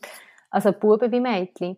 Aber Buben müssen es vielleicht umso mehr hören, dass, ähm, ja, dass, dass mm. wenn man verletzt wird, zurückgewiesen wird, in jemanden verliebt ist, Wärmereien hat und das nicht ankommt, mm dass man nicht muss das überspielen und cool sein und sagen, ja, ist das nicht schlimm, nehme ich ich habe noch viele Chancen oder weiss doch auch nicht was, oder? Das wäre wieder so das mhm. Männerbild, wo man denkt, ja, ich bin gar nicht darauf angewiesen, sondern hey, nein, das ist mega schmerzhaft, wenn man zurückgewiesen wird und ähm, mhm. es fühlt sich irgendwie, da, da, da hat man auch nicht Lust, eben, einfach so mhm. weiterzumachen und ähm, so du als wäre nicht, da darf man auch mal einen Tag daheim bleiben. Ich finde, wieso, das Thema Gefühl ist ja in unserer Gesellschaft sowieso, ähm, es ist jetzt so ein bisschen am Kommen, oder emotionale mhm. Intelligenz und Wichtigkeit von Gefühl. Wir leben ja gerade in der Schweiz in einer unglaublichen arbeitsethischen Gesellschaft. Mhm. Und ich hatte auch mal den Fall gehabt, dass äh, meine Tochter ist einfach wahnsinnig traurig war, aus irgendeinem Grund, ich weiß auch nicht warum. Ich denke, es bringt jetzt nichts, sie am Nachmittag in Kinski zu schicken. Mhm. Und dann habe ich das der Lehrerin auch ehrlich so gesagt einfach so den Fall geschildert, was passiert ist und dass ich sie gerne die heute behalten. Das war kein Thema. Gewesen. Und dann ist aber das Mädchen gekommen, sie go abholen, weil sie zusammen laufen. Und dann habe ich gesagt, hey, weißt du, ähm, eben, meine Tochter ist jetzt traurig und kommt darum nicht in die Schule, äh, in Kinski. Und das ist für mich auch so komisch gewesen, weil normalerweise ist ja nur, wenn du krank bist und irgendwie 40 Grad Fieber darfst du nicht in Kinski. Ja. Sonst bist du ja am Schwänzen. Genau. Und dann bist du ein schlechter Mensch. Mhm. Ich meine, so bin ich erzogen mhm. worden und so bin ich aufgewachsen worden. Und das ist für uns Eltern natürlich auch. Wir lernen das mhm. ja jetzt. Mhm. Aber, aber die Frage ist, wird, wird das dann nicht ausgenutzt von den Kindern? Ich glaube, das ist so die Angst, gell, die dahinter steckt. Mhm. Und ähm, ja. vielleicht, wenn das ungewohnt ist, ist dann vielleicht am Anfang auch so ein bisschen, ja, wir probieren es doch nochmal. Aber dort mhm. steckt auch wieder ganz stark die Haltung dahinter. Wenn, wenn ich glaube, wenn du wirklich spürst, dass dein Gegenüber ein richtiges Interesse an dir hat und ein Vertrauen in dich hat und weiss, hey, schau, wenn du mir zeigst, dir geht's nicht gut, dann hast du, dann spürst, du spürst ja deine Gefühle richtig, mhm. dann glaube ich dir das auch. Ähm, eben, auch wieder die Haltung, du kennst die Körper am besten dann mhm. darfst du daheim bleiben und dann vielleicht auch thematisieren. Wenn, wenn das jetzt über einreissen, um zu sagen, hey, schau, äh, jetzt müssen wir nochmal die Regeln anschauen, aber das ist auch wieder im Schulsystem halt, wo so taktet ist. Mhm. Schwierig, das, das ist auch nicht, äh, ja, ist auch für die Lehrpersonen schwierig. Es fehlt schlichtweg Zeit, für mit jedem Einzelnen ins Gespräch zu genau, gehen. Genau. Aber, ähm, wenn Kinder merken, man nimmt sie ernst und sie dürfen das, habe ich das Gefühl, ähm, mm. würden sie das nicht ausnutzen, weil es ist ja zu ihren Gunsten und es ist so wie, man hat ja dann ein Interesse mit der anderen, mit dem Gegenüber, wo einem irgendwie seine Gefühle zugesteht. Man weiss ja, die meinen es gut mit dem, oder? Mm. Das ist das Gleiche wie mit der, mit der Mens, wenn, ähm, wenn Mädels nicht können mm. Sport teilnehmen wenn man immer ihnen so ein das Gefühl gibt, so, ach, und du simulierst sowieso, und oh, die Mädchen wieder mit ihrer Mens, mm. und oh, jetzt kommt da sicher schon wieder eine, die nicht mitturnen will. Mm. wird es viel mehr ähm, ausgenutzt und gespielt damit, als wenn eine klare Haltung da ist, hey, schaut, ich weiss, ihr habt es, und dann fühlt man sich auch nicht so gut, und dann mag man vielleicht auch nicht Sport machen, tut mir es bitte so und so mitteilen, dann ist das kein Problem. Mm. Aber, ähm, ja, das, äh, jetzt gerade im Zusammenhang mit der Menstruation haben wir schon so ein bisschen, ähm, weiss ich von anderen, auch Schulsozialarbeiterinnen, die da gute Erfahrungen gemacht haben. Mhm. Dass man, Und konkret, kannst du da erzählen als Beispiel? Ja, oder auch, dass sie anfangen, jetzt, dass sie ähm, zum Beispiel ähm, äh, Hygieneprodukte auf WCs tun. Mhm. Oder? Das ist ja auch, das hat man auch Angst, oh nein, dann nehmen sie, dann leeren sie die und nehmen das Zeug mit oder verstopfen das WC damit oder so Sachen. Das ist mhm. oft so die Unterstellung, die man hat. Mhm. Und es zeigt sich eigentlich, nein, die sind froh, weil dann muss man das nicht so im Versteckten machen, sich irgendeine mhm. Kollegin fragen oder so und die Produkte bleiben, wo sie, wo sie sind. Ja. Das ist vielleicht am Anfang, wenn es neu ist, dass man denkt, oh wow, nehmen wir ein bisschen mit, aber irgendwann ist, das einfach ganz normal und dann hat es das für die, die, die es auch brauchen. Ja, ja ist ja wie WC-Papier. Genau, das ja nicht mit heim, ja, genau. Ja. Und du verstopfst WC. Und ich glaube, dort muss man auch so ein bisschen umdenken, eben wie du gesagt hast, dass man ja, einfach so, von woher kommt denn die Angst, dass das ausgenutzt wird? Mm. Ja. Was ist deine These? Ich glaube, weil wir es uns einfach auch nicht gewöhnt sind und wir können uns vielleicht einfach zurückerinnern, wie es bei uns wäre und wissen mm. vielleicht noch so vage, dass wir auch mega froh darum wären gewesen und dann auch das Angebot auch genutzt hätten.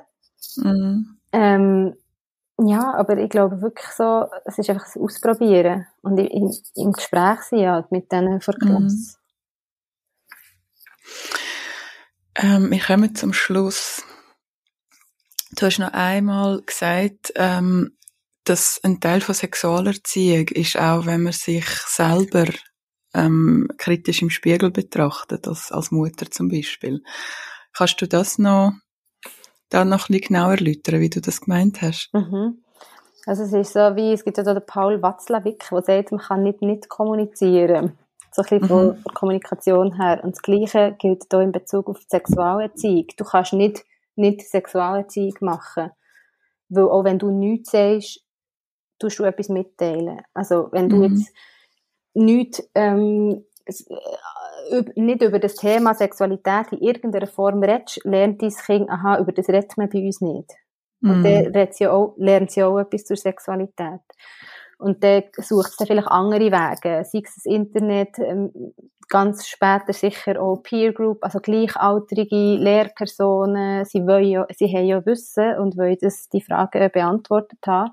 Und das mhm. Gleiche ist eben auch bei uns Eltern, also eben, wie gehen wir mit unserem Körper um? Weil der Körper ist das Instrument für die Sexualität.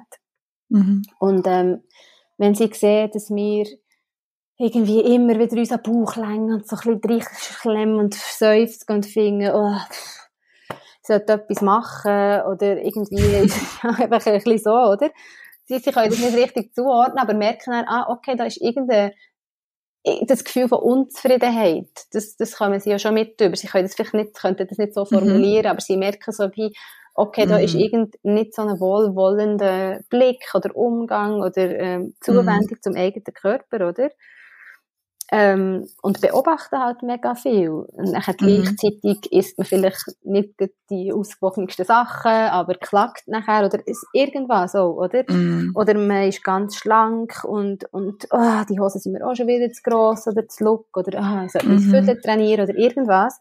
Und dann merken sie ja nachher so, ah, okay, irgendwie, ja, was heisst das? So, geht man, mit, so geht man mit dem Körper um oder ähm, mm ja, dass man, dass man sich gar nicht liebevoll ähm, mal selber ein bisschen den Arm kann oder weißt, irgendwas, oder? Oder sich gut schauen, dass man sich selber so wichtig nimmt und sagt, ah, jetzt tue ich mir etwas Gutes. Oder ah, jetzt im Alltag vom Älteren sein, jetzt hocke ich einfach her und trinke einen Tee. Und das ist mega schwierig, oder? Mhm. Aber wie wollen wir unseren Kindern mitgeben, dass sie wichtig sind und auf ihre Gefühle und auf ihren Energiehaushalt und alles so schauen, wenn wir selber den ganzen Tag am Umspulen sind. Mhm. Und das ist so, das ist so das nicht sexuelle an Sexualerziehung. Mhm. wo es nicht um Spannend. Genitalität geht und eben Körperflüssigkeiten mm. und Fortpflanzung und so, sondern wirklich einfach, wie gehst du, wie gern hast du dich selber? Mm. Super Frage. Und das ist eigentlich, da kann man wie so zusammenfassend sagen, gute Sexualerziehung kann eigentlich sein, dass man eine Yoni ähm, irgendwie Group Massagekurs bucht oder dass man einfach wieder mal geht, geht joggen und sich irgendwie einen feinen Salat macht und zu sich schaut. Das ist beides äh, ein Teil von der Sexualerziehung. Das Kann ich das richtig verstehen? auf die Sexualerziehung, genau. Das hat dann, mhm. also, damit du kannst, äh, also die Erziehung bedingt ja das Gegenüber, genau. Aber ähm, mhm. also wirklich so, damit du die Themen vom Kind kannst gut begleiten, musst mhm. du dir selber schauen. In welcher Form, also die Yoni-Massage-Group ist jetzt vielleicht so oberster Peak mhm, für die einigen, oder? Also das ist so der Schocker, Schocker-Schlagziele. ähm, genau, aber kein Muss, aber es lenkt auch, oder ja, es lenkt auch, wenn man beim Duschen, vielleicht noch mhm. wenn man beim Duschen sich nicht einfach abrubbelt, mhm. sondern bewusst mal ein bisschen einseift. Mhm. Oder wenn man auf dem, beim WC, wenn man geht bisschen nicht schnell zack, zack und dann weitergeht, sondern einfach mal, ja. Also dort ist das fängt wie an, oder? Nebst dem, dass mhm. nachher das Aneignen von Wissen, von der Entwicklungsstufe vom Kind. Ja. Das ist mir so eine Vernetzung gefallen. Sehr spannend. Ja, das war bei mir so der Aha-Moment beim Duschen. Ich habe ja, ähm, ich habe ja Weiterbildung gemacht in Achtsamkeit, also ich bin zertifizierte Achtsamkeit-Lehrerin mhm. eigentlich. Mhm. Und ähm, es ist wie so, weißt, die Meditation, man stellt sich das immer so vor, eben auf dem Küssen sitzen mhm. und so mhm. gewissenhaft meditieren mhm. und an nichts denken und so. Absoluter Quatsch. Und ich habe eigentlich wie so gemerkt, eigentlich, für mich ist so die, als Mutter mit zwei kleinen Kindern, ähm, die höchste Form von Meditation ist einfach eine ruhige Dusche. Mhm. Und wirklich so, so das Wasser spüren mhm. und, genau. und hören mhm. und, und das auf der Haut einfach alles wahrnehmen, voll im Moment sein. Das ist für mich eigentlich meine Meditation, die ich mache am Morgen. Mhm. Schön, dass du das erwähnt hast. Mhm. Ähm, hast du da noch, hast du noch mehr so ein paar praktische Beispiele äh, so zum Sexualerziehung und Patriarchat? Oder irgendeine Story oder etwas, wo, aber so Anekdoten sind eigentlich immer mhm. gut. Mhm. Ja, aber einfach so von, von wegen auch nochmal äh, Familie oder ähm, Paarkonstellationen und allem, dass man so mhm. ein bisschen mitgibt, weißt du, was man manchmal am Spielplatz halt auch so gehört, dass wenn irgendwie zwei Kinder zusammen sind, dass man sagt, ah, ich höre schon die Hochzeitsglocke läuten. Mhm. Und ähm, mhm. dort halt oft auch, wenn Mädchen und Bub zusammen etwas macht, oder? Ja. Und dort hier, genau. das ist auch wieder von das ähm, unbewusste Mitgeben von Normen und Werten. Mm. in Bezug auf das Zusammenleben und in Bezug auf die Sexualität. Oder kleine, kleinste Kinder kommen schon mit über, aha, mm. Mädchen, Bub, das ist eine normale Kombination, oder? Mm. Und ja, dass man das, das wirklich so wie, ja, was will man dort eigentlich auch mitteilen, oder? Oder irgendwie mhm. so, uh, du bist aber recht ein Charmeur, oder? Genau. Oder, ach, kleine Diva hier, die weiss ja. mal was, die sagt dir mal, was durchgeht. Und dort wiederum ist ja schon spannend. Finger. Genau, die wickelt die mhm. um den Finger. Und dort ist ja wieder spannend. Dort sind wir sehr sexualisiert unterwegs. Irgendwo mhm. durch. Weil die Aussagen, die wir machen, haben ja mit, eben auch wieder Bilder zu tun, was wir dann mhm. später sehen in diesen zwei kleinen Menschen. Mhm. Und wenn es aber darum geht, zum Aufklären über, hey, Vulva, und so schützt du dich, und so funktioniert das, und so kannst du dir schöne Gefühle machen, und so kannst du, ähm, ja, mit deinen Verliebtheitsgefühlen umgehen, wo ich schon kleine Kinder habe, dann sind wir mega so, nee, sicher nicht. Also, kleine mm. Kinder doch nicht. Aber was wir so für Wörter, für Floskeln rauslösen, Spannend. durch den Tag, ähm, eben, alles so Sachen. Mm. Wo ja bei den Kindern, man meint, sie verstehen es ja gar nicht richtig, aber es tut ja gleich schon mal so kleine Sämli eben ja, pflanzen, oder? Ja, und das ist eben gerade so spannend, wenn du sagst, eben so, ich Vulva kneten, aber ähm, ja, Männermagnet und oder was gibt's da noch genau. so für, für absolut absurde Sprüche, wo ja, man hat es einfach so gelernt und man sagt es nochmal aus Verlegenheit oder wenn man ja, irgendwie nichts Besseres kann sagen Genau, oder, oder der kleine Kind, oder? Auch, auch gut, wieder im Bikini oder irgendeinem Röckchen, dass man sagt so, uh, du, schön mhm. sexy. Mhm, oder? mhm, mhm. Also da, es ist so, aha. Ja, oder auch Bikini für Mädchen, Ja, finde ich genau. auch schon so etwas, oder? Das wäre wieder ein Thema für sich. Oh, warum müssen Mhm. kleine Kinder Bikini anlegen, oder? Dort lernt man Ja. ja auch schon, hey, du musst deine Brust verdecken. Ja, Und ja. dann auch noch ein bisschen, ja, nicht einfach mit irgendwas, sondern Ja. ähm, das muss auch noch ein Räuschchen haben oder irgendetwas, oder? Was, was sagst du als, als, äh, als Sexualpädagogin dazu, Bikini für Mädchen? Das das finde ich nicht, um, nein, das finde ich nicht nötig. Also ich finde auch dort eben von wegen selber wählen, dort geht auch eine Paw Patrol Badhose. Ähm, und nachher, wenn die Brust sich anfängt entwickeln, ist es in unserer Gesellschaft aktuell so, Mhm. auch ihre Body, dass Frauen sich bedecken, oder? Ja. Und dann kann man zum Schutz vom Kind wiederum, oder? Ja. Einfach. Ja. Wo es ja wieder darum geht, wo bewegen wir uns. Wir mhm. ja auch Kinder nicht Blut baden, ihr Body, aus Mhm. genau diesen Gründen, wo es um den Schutz geht. Dass Ja. man wieder schaut, hey, schau, ähm, ja, was, was würde für dich passen, oder? Aber Mhm. Kinder, wo die Brust noch nicht entwickelt ist, ja, die, die, es ist einfach eine Brust. Wir sexualisieren sie. Mhm, genau. Und, Männer ähm, haben ja früher auch so Badeanzüge getragen und haben sich irgendwann befreit davon. Genau. Und jetzt wiederum, wenn ein Mann ein Backkleid würde anlegen, wäre es mega irritierend. Dafür, why not? Also, Ja. also Ja. ja. Genau. Also dort Ja, finde ich wirklich so, dort, das ist ja auch wieder so etwas. Also man findet es mega herzig und, ah, schau mal die Räuschchen und alles. Mhm. Und weißt du, wie die sieht Mhm. doch der herzig aus dort drin. Was hat man denn genau für ein Bild? Und Mhm. Eben eine andere Badhose tät sie auch. Es geht ja darum, dass man kann Mhm. gehen baden Interessant. Ja, aber dort eben, es ist ja auch dort, das muss man nicht von heute auf morgen ändern. Das ist zum Teil sind das einfach so Floskeln, die drinnen sind, aber dass man mal, Ja. auch wenn jemand anderes das vielleicht rauslässt, auch mal nachfragt und sagt, hey, ähm, sorry, was meinst du genau damit? Ja, Und das ist Ja, ja, dann genau. schwierig, gell? das sind auch wieder Hemmungen. Ja. Ja gerade so bei älteren, äh, bei den Erwachsenen, Genau. äh, bei der grosselteren Generation, oder ist das noch? Und das muss man auch wirklich lernen, so eine kleine Haltung aufzubauen, dass man eben dann vielleicht nicht aus Höflichkeit auch mitredet. Das ist ja dann auch manchmal das, oder? Ja. Dass du dann einfach auch noch einen Spruch bringst, weil du nicht weißt, was sagen. Dass man, ja, das Was macht man dann? ein Training St- Statt eben der Verlegenheitsspruch, was kann man dann sagen oder machen? Ja, entweder man sagt, wenn man es nicht möchte ansprechen, dass man halt irgendwie, wie findet, hm, so ein bisschen Ja. das Thema wechselt, oder? Weil, ja, es ist schwierig auf einem Spielplatz mit jemandem so in einer Wertediskussion. Ja, klar. Oder, ähm, ja, es hat, wenn man es- sich zutraut und Beziehung irgendwie da ist, dass man so anspricht. Oder, Mhm. ähm, ja, sicher nicht noch mitredet. Dass man wie nicht noch bei, bei den Grosseltern, wo ja noch so ein bisschen der Respekt Genau. mit, also ja, im Raum ist und man wie auch oft denkt, ja komm, das bringt ja nichts mehr, die sind ja schon so alt. Ja, aber dort vielleicht einfach, äh, im, wenn es wirklich ein Thema ist, vielleicht muss man dort ein bisschen filtern, was ist jetzt einem mega, was ist im Vor Vordergrund, oder? Und die Kinder merken ja dann schlussendlich gleich auch, was ist die Haltung der Eltern daheim, das hat sich wie etabliert, was so, was so ein bisschen die Haltung ist und ähm, sie werden mit anderen Wertehaltungen konfrontiert, das ist Mhm. einfach Teil davon. Und dort muss man sich wie ein bisschen überlegen, wo will man investieren und vielleicht mal losgelöst von, von Situation das Gespräch mit den Grosseltern suchen. Mhm. Mhm. Und wirklich wie sagen, hey, look, mir ist aufgefallen, ähm, oder du klopfst meinem Kind immer auf die Windeln füdeln. Äh, das ist schon so Ja, ein Klassiker, dass man Ja. dem Kind immer so aufs Füdeln tätschert.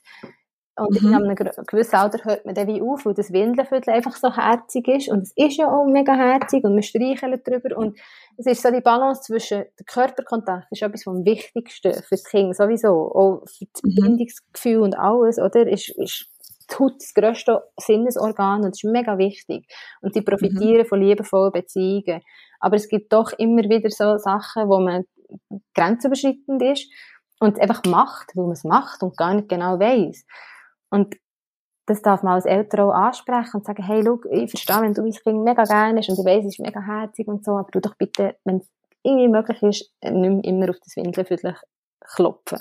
Und dort vielleicht auch so ein bisschen, nicht, eben, es wird auch dort bei den Grosseltern zum Teil einfach so gemacht halt einfach. Aber wenn sie es wissen, wenn sie es schon mal gehört haben und man es angesprochen hat, ja, sie sind, denke ich, schon bemüht. Zum Teil. Mhm. Wie kann man, wenn es dann so ganz grosse Augen machen, wie kann man das dann so erklären? Dort kann man auch wie die persönliche Haltung erklären. Und dort wird es halt schon mhm. immer noch so ein bisschen, gell, das ist nochmal eine Generation, die sich das viel weniger gewöhnt ist, die dann auch das Gefühl hat, ach, die übertreiben doch. Also man kann so, irgendwann ist das auch gut, oder? Cancel Culture. Genau, ja, genau. Und dass man wirklich einfach sagt, hey, look, für mich, ich bin jetzt halt die Mutter von diesem Kind. ich weiss, du hast mhm. es anders gemacht, das ist auch voll okay, aber das ist mir jetzt, ja, das ist mir mega wichtig. Mhm. mhm. Ähm, also ja. gar nicht erklären, sondern einfach bei dir bleiben. Ja, und, äh, ah, und wenn man dann will, man kann ja auch fragen, willst du wissen, also möchtest du gerne wissen, wieso? Ich, weißt, mhm. Man muss nicht überrollen und mit allem kommen, weil ja, mhm. es ist ja, der, ja, das ist wirklich so ein bisschen sicher tricky, so Schwiegereltern, Eltern wenn sie nachher sagen, ja, ich wollte wissen, wieso, wie sagst du es denn? Ja, das kann man erklären, weil ich finde, das ist einfach, ähm, nur weil es ein Kinderviertel ist, ich hole dir ja auch nicht die ganze Zeit aufs Viertel. Mm. Weißt du, dass man wie auch sagt, den Vergleich macht, ja. du hast doch auch so ein Beispiel, oder? Mit der Pulli-Farbe kaufen und genau. so. Oder? Und geht oder die, die Kellner im Restaurant wollen immer auf den Kopf von diesen Kindern Genau, oder? oder? Und das ist so ein bisschen, geht so ein bisschen in die Richtung. Und es mm. ist kulturell bedingt zum Teil auch eben. Ja. Und dass man wie die Botschaft sendet, hey, ich will nicht, dass du mein Kind nicht mehr anlängst oder weißt, irgendwie, ich sehe, du hast es gern und du sollst die Zuwendung auch dürfen teilen, aber wir müssen vielleicht zusammen ein bisschen über das Wie reden. Ja, absolut. Genau. Ja. Mega spannend gewesen. Danke hey, dir danke viel, viel mal. Das war es für diese Woche mit Go Hug Yourself. Ihr findet alle URLs sowie ein Transkript der heutigen Episode auf gohugyourself.com. Die URL in den Show Notes. Und jetzt ganz am Ende gibt es noch ein zweites Call to Action, wie man es in unserer Branche der digital-kreativen so sagt, und zwar folgende. Die Arbeit an diesem Podcast kostet sehr viel Zeit und Geld.